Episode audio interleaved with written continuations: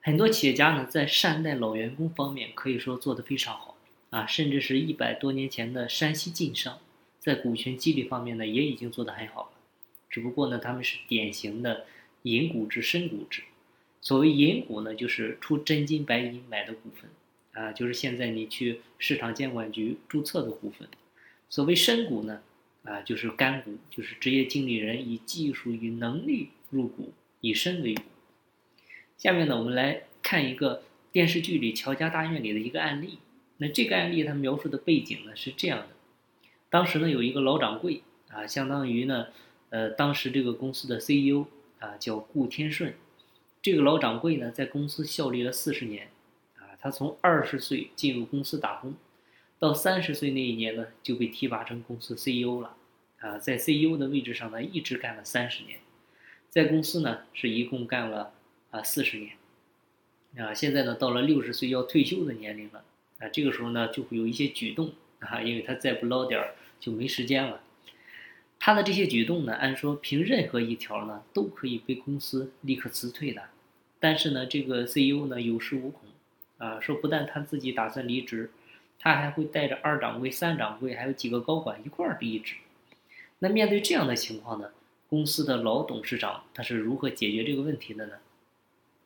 首先呢，我们来看这个 CEO 顾顾掌柜啊，顾天顺，他从最开始呢，他就展现出了一种内在的强大。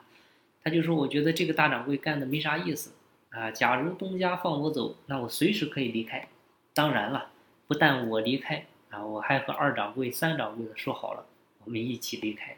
你看这个相当于把这个这个这个董事长、老板给绑架了。”那这个老董事长了解了相关情况之后呢，就召开了一个会议。那在这在这个会议上呢，这个顾掌柜啊，这个危害公司的举动啊，一条一条的呢，就是完完全全的呈现出来。这个时候呢，这个 CEO 顾掌柜也就明白了，他已经犯了啊没法逆转、不可饶恕的错误。但是呢，他内心呢依然是没有什么恐惧的。他觉得自己这么多年来给公司做了这么大的贡献。啊，而且呢，周围还有那么多的人都在看着公司怎么处置他，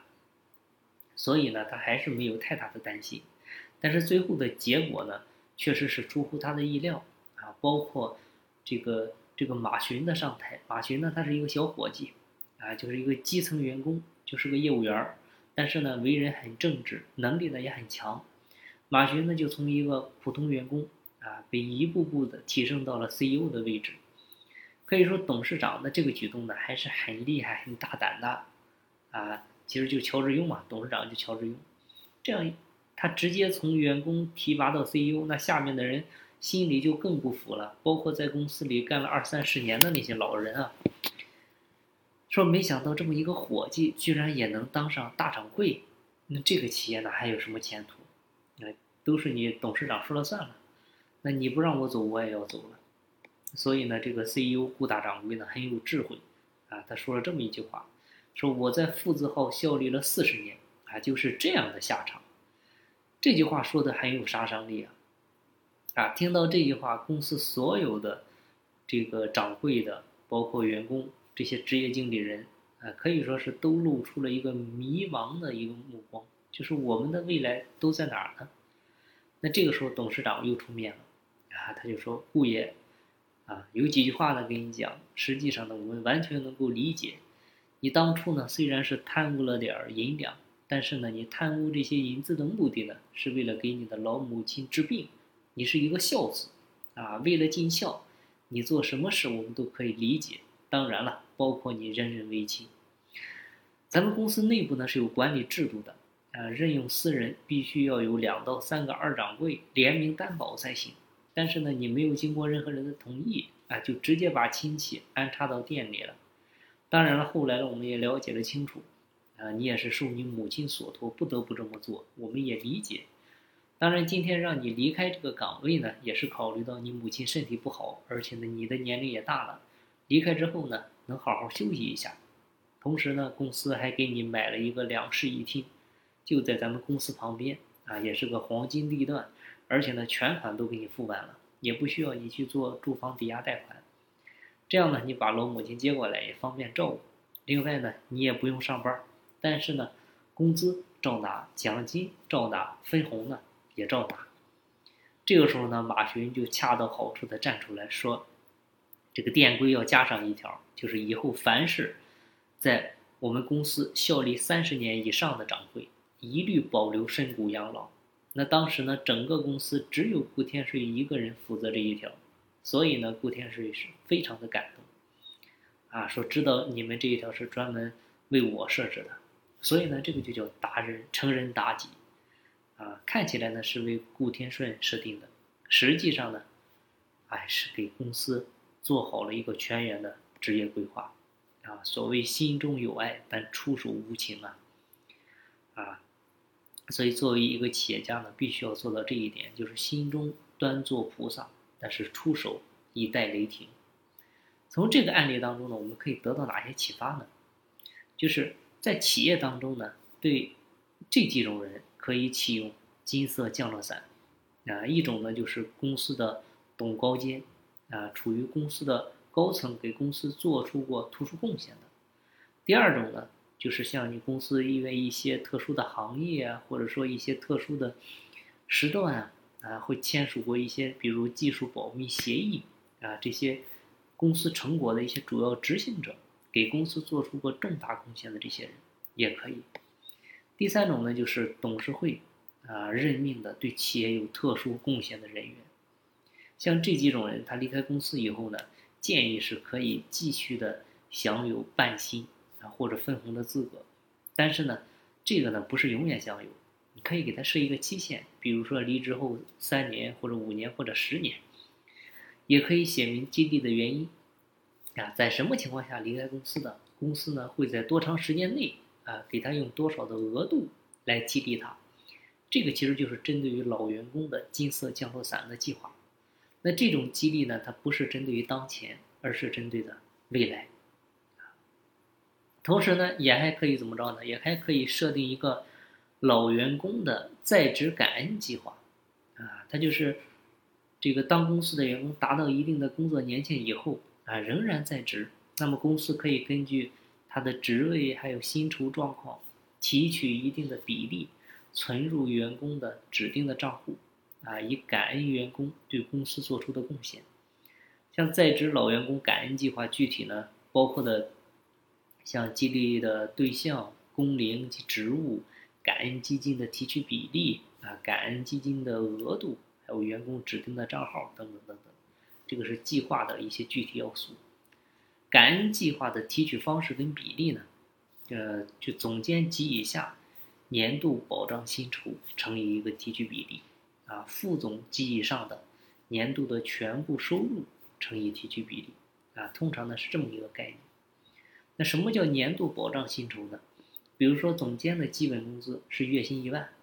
那提取比例根据他的工龄，比如工龄五到十年的提取比例可以设三个点，工龄十年以上的提取比例呢可以设五个点。像总监的年薪，啊是比如说十二万，啊乘以三到五个点，那就是呃三千六到六千，那这部分钱呢就存入总监指定的账户。他的指定账户呢只有两种，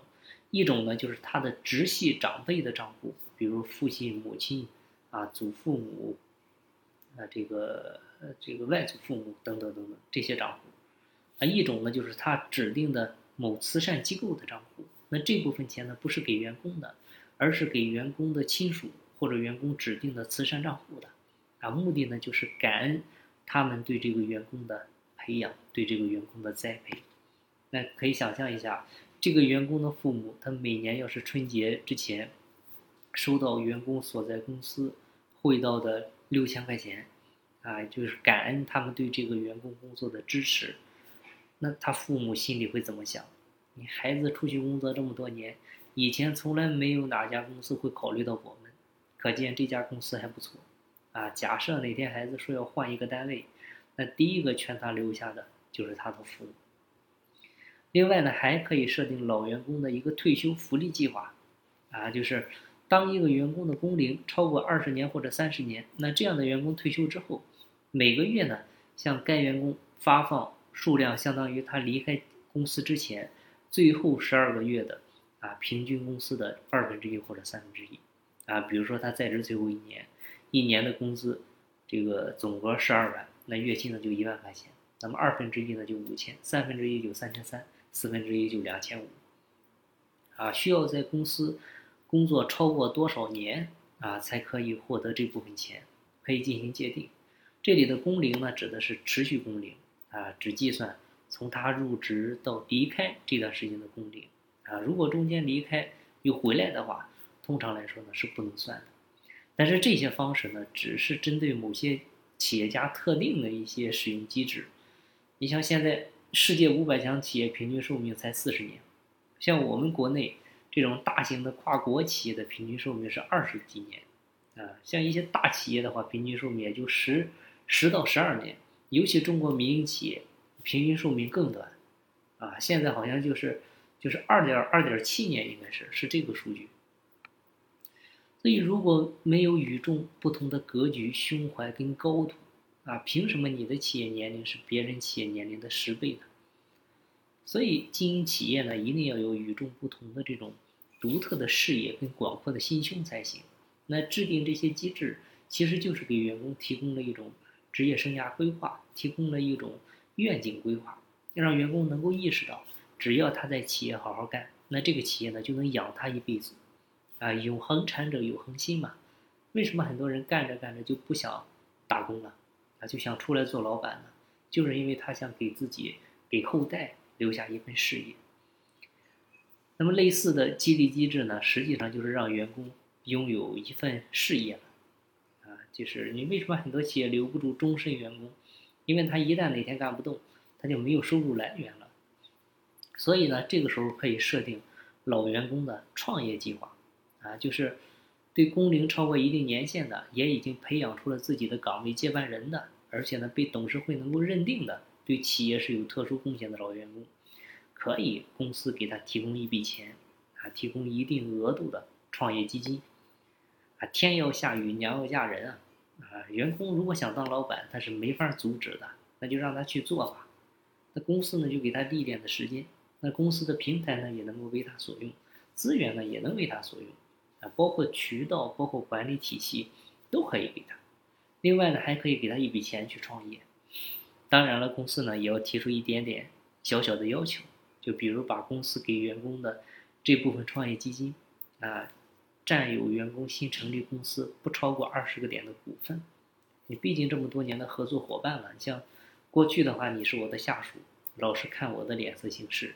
那未来的话，我在你公司持股，是你公司的小股东，啊，也会看你的脸色行事。